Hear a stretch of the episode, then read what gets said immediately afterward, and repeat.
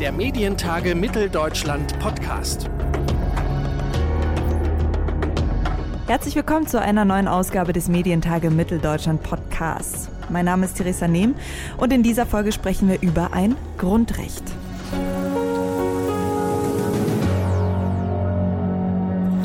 Das Ibiza-Video von Heinz-Christian Strache, dem ehemaligen Vizekanzler von Österreich, das hat gezeigt, dass die Pressefreiheit derzeit mehr unter Beschuss ist, als wir vielleicht wahrnehmen.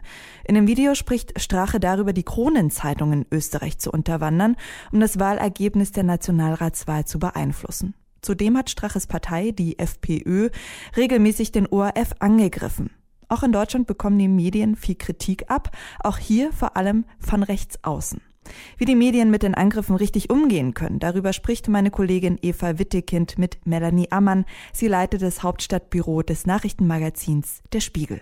Wir steigen gleich ein in die tagesaktuelle Materie, Thema Österreich. Ähm, Ex-Vizekanzler Strache hat ja vor versteckten Kameras ähm, Staatsaufträge für gefällige Berichterstattung äh, in Aussicht gestellt und gefordert, dass der ORF äh, privatisiert wird. Sind das auf politischer Ebene, also ist das ein Einzelfall oder spricht er eigentlich das aus, was Rechtspopulisten generell ja, sich wünschen? Ja, zu dem Thema äußere ich mich natürlich gerne, weil das ja eine Enthüllung war, die aus unserem Hauptstadtbüro kam, also von den Kollegen, mit denen ich täglich zusammenarbeite und ähm, die das wirklich über Wochen in teilweise Nachtarbeit und sehr intensiver Zusammenarbeit, nicht nur mit den Kollegen von der Süddeutschen Zeitung, sondern auch mit der Rechtsabteilung sehr intensiv besprochen haben. Also das finde ich ist wirklich eines der wichtigsten politischen Thema, Themen dieses Jahres voraussichtlich. Was die Systematik angeht, ja, also die Äußerungen, die man vom damaligen Vorsitzenden der FPÖ, Heinz-Christian Strache, da gehört hat, sind schon, würde ich sagen, ziemlich repräsentativ für viele rechte Bewegungen in Europa. Also diese Frage der der Kontrolle der Medien, der Einflussnahme und auch des Ausgrenzens unbotmäßiger Medien ist, finde ich, nach sechs Jahren Beobachtungen, insbesondere der AfD, schon ein Leitmotiv dieser Bewegungen. Hm. Jetzt ist ja die österreichische Regierungskoalition daran zerbrochen. Ähm, Im Herbst soll es Neuwahlen geben. Ist das ein Zeichen für die Wehrhaftigkeit der Demokratie, also dass es bei solchen Angriffen dann auch Konsequenzen gibt? Mich hat schon überrascht, wie schnell das gegangen ist. Also, und dass auch tatsächlich die gesamte Regierung davon ähm, hinweggefegt wurde. Also ich hätte mir vorstellen können, dass Herr Strache sein Amt verliert nach einigem, nach einigem Verstreichen von Zeit. Aber dass es jetzt so schnell gehen würde, das hat mich schon auch überrascht. Und ich würde schon sagen, dass, das, dass die demokratischen Institutionen funktionieren in dieser Situation. Der Bundespräsident von Österreich hat eine sehr positive moderierende Rolle eingenommen. Ähm, es wird Neuwahlen geben, ähm, was ja auch der Wunsch vieler Wählerinnen und Wähler war, die ja demonstriert haben an diesem Wochenende äh, vor dem Amtssitz äh, von Bundeskanzler Kurz. Und insofern denke ich schon, da ist jetzt, äh, es gibt noch Hoffnung für die österreichische Demokratie. Ja, jetzt schauen wir mal nach Deutschland. Also mit der AfD sitzt ja auch hier ähm, eine Partei im Bundestag, die kritische Journalisten ähm, auch von ihren Parteiveranstaltungen ausschließt oder auf schwarze Listen setzt. Ähm, private und öffentliche öffentlich-rechtliche Medienhäuser werden da gerne mal als Systemmedien bezeichnet und der Rundfunkbeitrag äh, wird zur, zur Zwangsgebühr ähm, Sie schreiben seit Jahren über die AfD. Ähm, wie nehmen Sie solche Angriffe in Ihrem Arbeitsalltag wahr? Ja, also seit ich jetzt Büroleiterin bin, mache ich ja nicht mehr AfD als Thema. Deswegen seit einigen Monaten ähm, sozusagen nehme ich das nicht mehr wahr. Ähm, aber ich habe eben über sechs Jahre erlebt, dass doch eine große Feindseligkeit ähm, seitens der AfD gegenüber Journalisten generell besteht wenn Sie jetzt hier jemanden von der AfD sitzen hätten, dann würde die Person sagen, ja, ist doch selbstverständlich, weil die Medien treten uns ja auch feindselig gegenüber.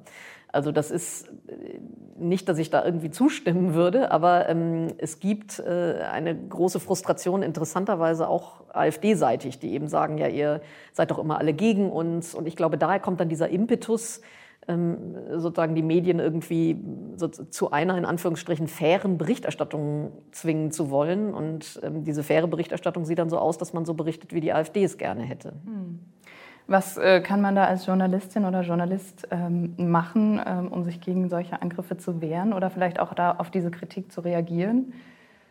Also da gibt es nur sehr eingeschränkte Mittel, fürchte ich. Also ich glaube, was wichtig ist, ist, dass wir Journalisten uns in unserer alltäglichen Arbeit nicht hinreißen lassen zu allzu, wie soll man sagen, persönlichen, hämischen, ähm, gehässigen Kommentaren, gerade auch in sozialen Medien. Und dass wir schon bei der Berichterstattung auch versuchen, der Partei mit einer gewissen Offenheit entgegenzutreten. Ähm, das heißt nicht, dass man jetzt irgendwie sie bei automatisch jedem Thema immer auch einen AfD-Menschen befragen muss oder so. Ich finde, das gibt es überhaupt keinen Zwang oder dass jetzt bei jeder Talkshow irgendwie ein AfD-Vertreter sitzen muss. Aber ich denke, wenn ich als Journalist über die AfD berichte, dann sollte ich zum Beispiel nicht demonstrieren gegen die AfD und äh, oder sollte irgendwie sagen, das sind alles Nazis oder alles Idioten oder so. Ich muss versuchen, immer noch diese ähm, Leute, die ja in einer Partei sind, die nicht vom Verfassungsschutz als Ganzes äh, beobachtet wird oder die irgendwie in irgendeiner Weise selbst zu Gewalt aufrufen würde oder so. Deswegen muss ich sie erstmal als einen demokratischen Akteur behandeln und ihr kritisch auf die Finger schauen, aber eben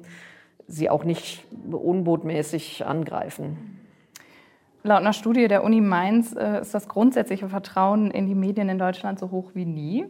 Ähm, heißt das, die Medien sind am Ende doch robuster gegen die Angriffe, als es vielleicht erstmal scheint?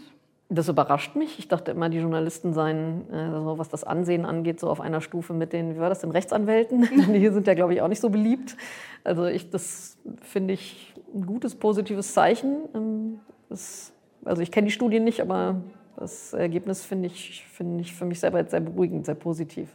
Dann kann es so weitergehen. Vielen Dank. Aus, ja. Danke für das Gespräch. Danke. Meine Kollegin Eva Wittekind hat mit Melanie Amann über die Bedrohung der Pressefreiheit gesprochen. Melanie Amann leitet das Hauptstadtbüro des Nachrichtenmagazins Der Spiegel. Und in der nächsten Ausgabe des Medientage Mitteldeutschland Podcast sprechen wir mit dem Vorsitzenden der ARD, Ulrich Wilhelm. Er hat die Vision für eine europäische Digitalplattform, die Netflix und Amazon Prime Konkurrenz machen soll. Wie diese Plattform aussehen soll, das erfahren Sie in zwei Wochen. Und damit Sie diese Folge nicht verpassen, abonnieren Sie uns doch.